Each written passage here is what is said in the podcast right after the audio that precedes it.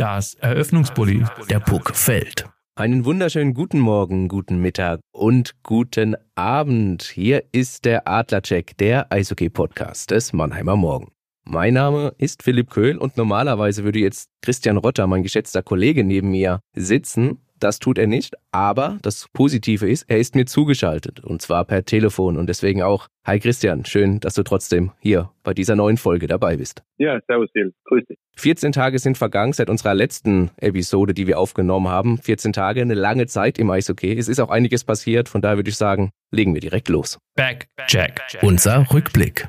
Ja, Phil, Tabellenplatz 2 nach dem ersten Fünftel der Saison in der deutschen Eishockey-Liga und in der Champions Hockey League sind die Adler ja schon vorzeitig ins Achtelfinale eingezogen. Was ist denn so deine Bestandsaufnahme? Bestandsaufnahme, ja, jetzt nach dem vergangenen Wochenende auf jeden Fall die Adler sind auf dem richtigen Weg. Es ist natürlich eine Wellenbewegung drin. Es geht mal hoch, es geht mal runter. Ähm, als wir das letzte Mal aufgenommen haben, da haben die Adler gerade frisch 0 zu 1 gegen Straubing verloren. Äh, danach kam auch das Spiel gegen Wolfsburg, als es 2 zu 1 verloren haben. Also in zwei Spielen nur ein Tor geschossen. Da lief es nicht so rund. Äh, die vergangenen Spiele jetzt wieder deutlich besser unterwegs. Natürlich hier und da noch ein paar Baustellen, völlig normal am, am Anfang der Saison, aber du hast es ja gesagt. Tabellenplatz zwei, also die Richtung stimmt auf jeden Fall. Aber ist natürlich noch nicht alles Gold, was glänzt. Ja, dann fangen wir doch mal beim Negativen an. Du hast ein paar Baustellen schon angesprochen. Die größte momentan immer noch das Powerplay, weil äh, da haben sie ja nicht nur nicht produziert, sondern sogar sich da auch noch eins gefangen. Ja, absolut. Jetzt Auswahl gegen Augsburg mit Matthias Blachter. Ganz, ganz wichtiger Spieler im Powerplay, der lenkt, der gute Pässe spielt, aber auch mit seinem ähm, One-Timer, mit seinem Direktschuss äh, sehr, sehr gefährlich ist und damit auch unberechenbar für den Gegner der fehlt natürlich an allen Ecken und Kanten. Du hattest das Champions Hockey League Spiel in der vergangenen Woche, also wir nehmen jetzt mittwochs auf. Heute Abend spielen die Adler Mannheim in Kosice und vergangene Woche haben sie zu Hause gespielt gegen den französischen Vertreter Rouen Dragons also die französischen Drachen aus Rouen. Und da haben sie zwei Powerplay-Tore geschossen, aber direkt im darauffolgenden Spiel in Bremerhaven wie auch zu Hause gegen Ingolstadt, da war es doch eher sehr, sehr ungefährlich, was die Adler da aufs Eis gebracht haben. Auch nur knapp über 13 Prozent Powerplay-Quote. Das ist nicht das, was man von den Adlern gewohnt ist. Dennoch schießen sie ihre Tore, dennoch finden sie Wege, Spiele zu gewinnen. Das ist aus dem Negativen gesehen auch direkt wieder was Positives, aber keine Frage, gerade was Schnelligkeit angeht und Direktheit zum Tor, auch mal einfach abziehen beim Powerplay, das bleibt alles noch ein bisschen gerade auf der Strecke liegen. Du hast ja eben auch schon den Ausfall von Matthias Blachter angesprochen. Aus Mannheimer Sicht muss man festhalten, leider nicht der einzige momentan. Jetzt jüngst ist auch noch Jordan Schwartz dazugekommen, der mit einer Beinverletzung für sechs Wochen ausfällt. Was glaubst du denn, wann kann denn wer zurückkommen? Und du hast am Samstag auch mit Jan Axel Alavara, dem Sportmanager der Adler, gesprochen. Da muss man natürlich sagen, das war doch vor der Schwartz-Verletzung. Haben die Adler vielleicht jemanden schon in der Pipeline? Ja, wer kommt wann zurück? Gegen Ingolstadt am Sonntag hat auch Tom Kühnhackel gefehlt. Da hieß es aber, das wird kein langfristiger Ausfall sein. Er ist angeschlagen, also da hoffen die Adler vor allem, dass er am Freitag beim Heimspiel gegen Nürnberg dann schon wieder in der Aufstellung Aufstellung stehen kann. Auch bei Matthias Blachter sieht es gar nicht so schlecht aus, dass er sogar am Freitag gegen Nürnberg schon spielen kann. Ursprünglich wurde gesagt, er fällt bis zu drei Wochen aus, also würde das dieses Wochenende noch mit einschließen. Aber seine Armverletzung heilt wohl besser als gedacht und sowohl Tom Kühnhackel wie auch Matthias Blachter arbeiten auf jeden Fall am Comeback und es sieht nicht schlecht aus. Du hast es angesprochen, Jordan Sports jetzt mit sechs Wochen raus, Ryan McInnes vier Monate raus mit einer schweren Handverletzung. Das ist natürlich schon ein Schlag. Sie haben natürlich auch Taro Jentsch abgegeben am, am Mittwoch vor einer Woche vor dem Champions League Spiel gegen Rohr. Haben sie das offiziell gemacht. Haben dafür dann einen Tag später Yannick Broske verpflichtet, der in Bremerhaven freitags auch schon direkt zum Einsatz kam und auch gegen Ingolstadt gespielt hat, auch da viel Eiszeit bekommen hat, dafür, dass er erst einmal, zweimal wirklich mit dem Team so ein bisschen mittrainiert hat auch zwei Assists geben konnte. Und du hast ja noch danach gefragt, äh, haben die Adler noch einen Spieler in der Pipeline? Ja, ich konnte mit Jan Axel Alavara sprechen und da hat er gesagt, wir haben noch zwei Ausländerlizenzen frei, die Nummer 10 und die Nummer 11. Neun dürfen ja auf dem Spielberichtsbogen stehen. Eine Lizenz ist auf jeden Fall für den Torhüter, so wie in den vergangenen Jahren auch. Sprich, äh, sie wollen da auf Nummer sicher gehen, wenn sich ein Torhüter verletzt, dass sie dann noch einen in der Hinterhand haben. Und ja, im Eishockey ist es einfach so, du bekommst keine Torhüter mehr mit deutschem Pass in der Regel. Der wird auch erst im Februar höchstwahrscheinlich dann kommen. Und da wirst du eine Ausländerlizenz ziehen müssen. Und was die zweite Ausländerlizenz angeht, sprich, holt man noch einen Stürmer, holt man vielleicht einen Verteidiger, hat auch gesagt, nee, wir müssen die Geduld jetzt haben, jetzt einen Stürmer zu holen, wäre nicht so clever, auch wenn da natürlich momentan ein bisschen Bedarf ist. Aber was machen wir, wenn sich im Januar, Februar dann ein, zwei Verteidiger verletzen, die halt einfach ja eine Ausländerlizenz haben oder keine Ausländerlizenz haben? Die Adler spielen ja mit vier Ausländern äh, in der Verteidigung und du kannst nur noch einen Ausländer nachverpflichten. Dann haben wir keine Lizenz mehr, da können wir nicht reagieren. Deswegen, ähm, ich glaube, wenn jetzt nicht noch vier weitere Spieler ausfallen, jetzt überspitzt gesagt, dann werden die Adler auch vor Januar da nicht tätig werden. Was nicht heißen soll, dass sie natürlich den Markt nicht im Blick haben. Okay, du hast es schon angesprochen. Taro Jentsch ist nicht mehr in Mannheim. Der spielt jetzt wieder für die Iserlohn Roosters. Dafür haben die Adler Yannick Broske bekommen. Kannst du irgendwas zu den Hintergründen dieses Trades erzählen? Jeder, der die Adler verfolgt hat in dieser Saison, hat natürlich mitbekommen, dass Taro Jentsch bis auf die ersten drei Saisonspiele nicht mehr zum Einsatz gekommen ist. Entsprechend natürlich unglücklich war, er hat auch in der vergangenen Saison lange gebraucht, um in Mannheim anzukommen unter Bill Stewart in den Playoffs dann, aber eine der positiven Überraschungen, keine Frage.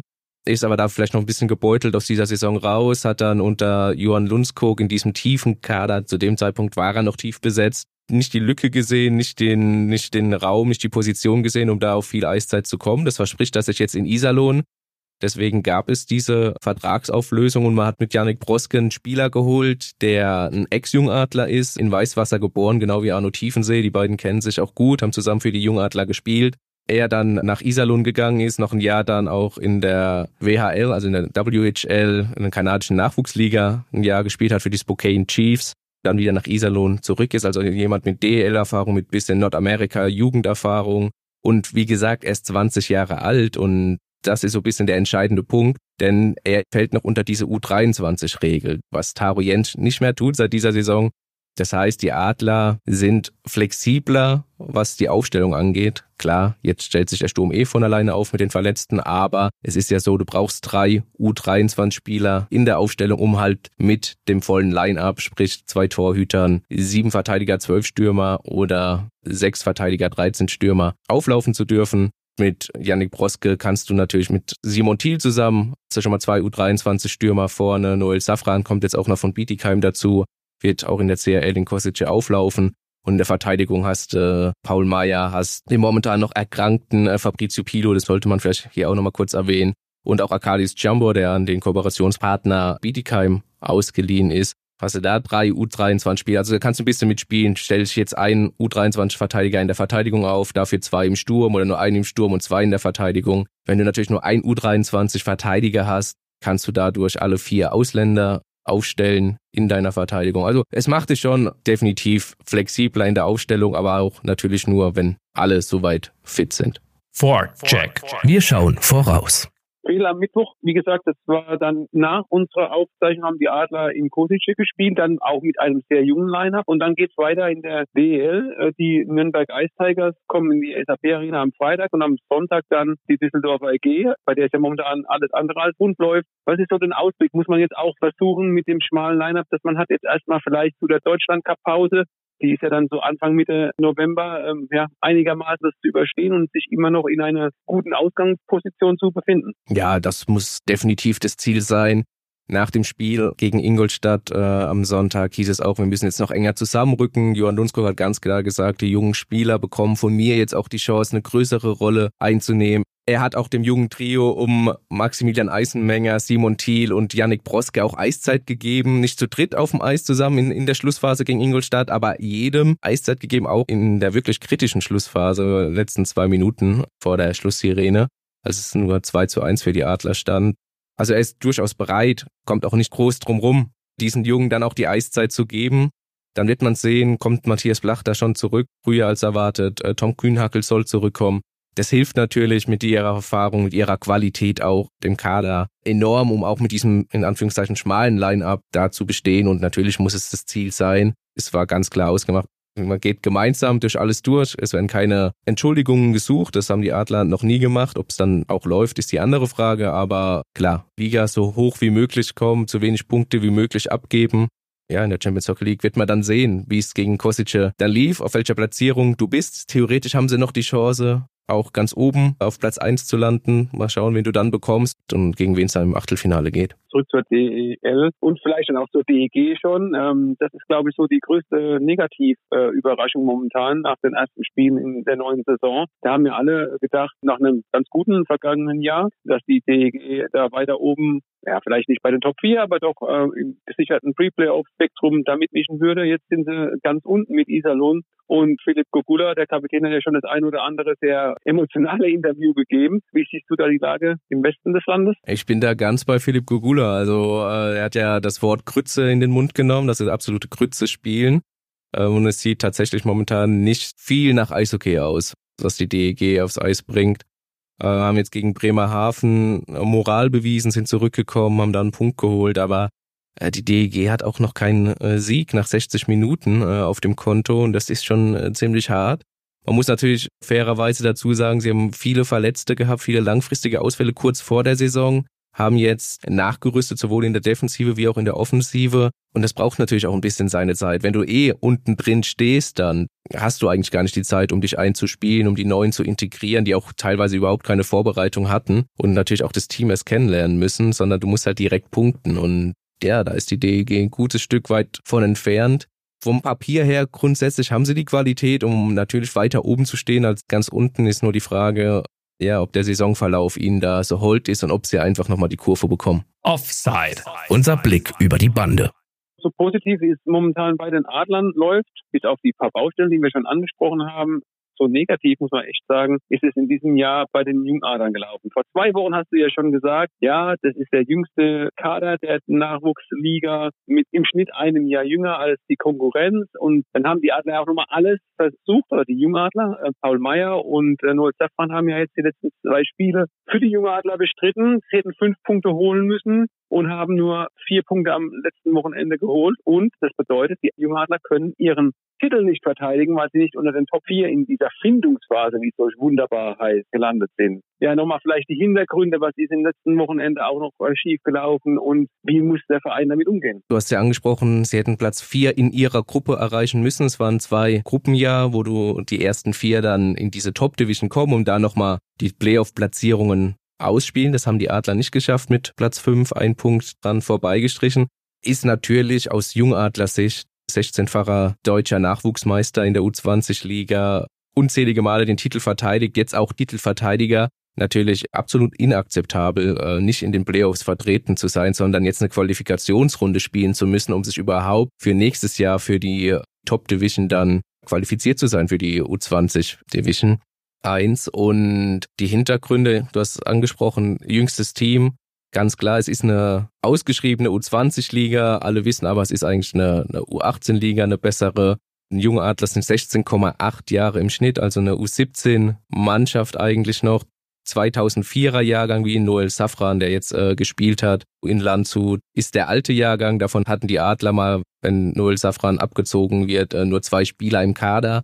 Bei den 2005er hast du mit Kevin Bicker deinen besten Stürmer der Playoffs verloren, der auch in der fünften Runde noch vor Arno Tiefensee von den Detroit Red Wings im NHL-Draft äh, gezogen wurde. Hast an Frankfurt verloren. Du hast den Linus Brandl, der dein bester Topscorer war, der der beste Topscorer der der ganzen vergangenen DNL-Saison war, verloren an, an Straubing. Und Paul Meyer haben die Adler selbst nach oben gezogen. Also du hast drei richtig gute Spieler nicht mehr zur Verfügung bei den Jungadlern. Dennoch ist natürlich viel Know-how, viel Geld im Umlauf bei den Jungadlern, um auch das auffangen zu können. Aber zur Wahrheit gehört halt auch, drei junge Spieler aus dem jungen Jahrgang verloren. Die musste dann mit 2006er teilweise mit sehr talentierten 2007ern ergänzen und da hat's halt am Ende einfach nicht gereicht. Die Jungadler, auch das gehört zur Wahrheit, haben halt nie zwei Spiele an einem Wochenende gewonnen bis gegen Iserlohn, wenn ich das richtig im Kopf habe. Sonst haben sie immer mindestens eins verloren oder auch mal zwei an einem Wochenende verloren. Und dann reicht es am Ende des Tages einfach nicht, um in den Playoffs vertreten zu sein. Aber bringt hier alles nichts. Mund abputzen, jetzt das Beste daraus machen, die Jungs weiter fördern und fordern und im nächsten Jahr wieder dann neu angreifen. Aber da will ich dich nicht vom Haken lassen. Dieses Jahr muss man doch jetzt dann als verlorenes Jahr bezeichnen, weil die Jungadler jetzt eben auch nicht sich mit den Besten weiterhin messen, sondern ab dieser Runde, die du jetzt schon angesprochen hast, eben nicht diese Qualifikationsrunde für die Playoffs, sondern jetzt in dieser unteren Runde kommen ja dann auch schwächere Gegner. Du wirst nicht so gefordert. Also das ist schon, also meiner Meinung nach, das ist ja ein Satz mit X, ne? Ja, ja, absolut. Ich habe ja das Wort schon in den Mund genommen, inakzeptabel. Dabei bleibe ich auch. Aber es ist mir noch ein bisschen zu früh mit Mitte Oktober zu sagen, es ist ein verlorenes Jahr. Aber du hast natürlich vollkommen recht, du spielst nicht mehr gegen die Stärksten. Jetzt kommt es halt drauf an, wie forderst und förderst du die Jungs noch. Die Jungadler haben gute Kontakte. Nach Tschechien werden da noch Turniere ausgetragen. Ist es überhaupt möglich, da Turniere auszutragen? Vielleicht wird auch der ein oder andere lizenziert, der dann vielleicht bei Bietigheim in der DL2 spielt, um da Profi-Erfahrung zu sammeln. Alles ein bisschen schwierig. Wie gesagt, die Jungs sind auch noch sehr jung. Profi-Eishockey ist ein großer Sprung, gerade körperlich, aber natürlich, musst immer gegen die Besten spielen, um dich weiterzuentwickeln. Das ist auch der Anspruch der Adler. Deswegen holst du ja auch Spieler, deswegen kommen auch Spieler zu den jungen Adlern, um sich mit den Besten, zumindest in Deutschland, zu messen. Und ähm, ja, jetzt wird man sehen, was die Zeit noch bringt. Es wird ja noch Eishockey gespielt bis März, April und da muss dann halt man schauen, was die beste Förderung und Forderung für die Jungs dann ist. Einer, der es in die NHL nicht nur geschafft hat, sondern auch eine bedeutende Rolle spielt, ist Leon Dreiseitel und der hat ja den nächsten Meilenstein erreicht. Was ist da der Hintergrund? Genau, in der Nacht äh, zu Mittwoch, also zu unserer Aufnahme, haben die Edmonton Oilers in Nashville gespielt, haben dort 6 zu 1 gewonnen. Leon Dreiseitel mit einem Vier-Punkte-Spiel, zwei Tore, zwei Assists. Viel bedeutender aber noch, sein erstes Tor war im Powerplay und damit ist er jetzt der alleinige Spitzenreiter, was Powerplay-Tore bei den Edmonton Oilers angeht. 127 Tore hat er jetzt auf dem Konto und hat diesen direkt gleich noch ausgebaut. Er hat nämlich noch ein Powerplay-Tor in Nashville geschossen für die Oilers und steht jetzt mit 128 Toren Stand Mittwochmorgen mitteleuropäischer Zeit ganz oben in der Liste der Edmonton Oilers, was Powerplay-Tore angeht. Und was soll man da groß sagen? Also Leon Dreiseitel bricht einfach einen deutschen Rekord nach dem anderen. Also so gut war noch nie einer und jetzt bricht er auch noch mehrere Rekorde in Nordamerika. Ich meine, wurde auch schon zum besten Spieler der Liga gewählt. Er war der Spieler mit den meisten Scorerpunkten. Also, naja, eine Traumkarriere und ein Weltklasse-Spieler. Der beste, den wir je hatten wahrscheinlich fehlt nur noch der Stanley Cup. So ist es. Das ist das große Ziel der Oilers. Alles ist darauf ausgerichtet und auch Leon Dreiseitel sagt ja auch, äh, alle Punkte, alle Trophäen könnt ihr haben von mir wenn ich den Stanley Cup eines Tages in die Höhe strecken darf. Und er möchte das natürlich jetzt direkt nach dieser Saison, weil sowohl er wie auch sein kongenialer Partner Connor McDavid sehen die Zeit jetzt absolut reif mit dieser Mannschaft, die Edmonton zusammen hat, um den Stanley Cup in die Höhe zu stemmen. So, liebe Eishockey-Fans, das war unsere neue Episode des Adlerchecks. Ein ganz großer Dank an dieser Stelle natürlich an dich, Christian, dass du keine Mühen gescheut hast und dich äh, hier zugeschalten hast, um mit mir ein bisschen über die Adler zu quatschen. Ja, sehr gerne. Und euch da draußen bleibt natürlich noch gesagt, hört unsere Folgen. Am besten könnt ihr das auf mannheimer-morgen.de slash podcast. Lasst doch da ein Abo da. Ansonsten könnt ihr uns aber auch auf allen anderen Podcatchern hören, auf denen ihr am liebsten eure Podcasts verfolgt. Und in der kommenden Woche sind dann auch wieder die Kollegen Thorsten Hof und Alexander Müller mit dem Buwe-Gebabbel dran. Der Waldhof ist ja jetzt nach der Niederlage in Bielefeld im Abstiegskampf angekommen. Also da gibt es auch einiges zu bereden. Aber vor allem bleibt uns treu, schaut Eishockey und bleibt gesund. Macht's gut. Ciao, ciao.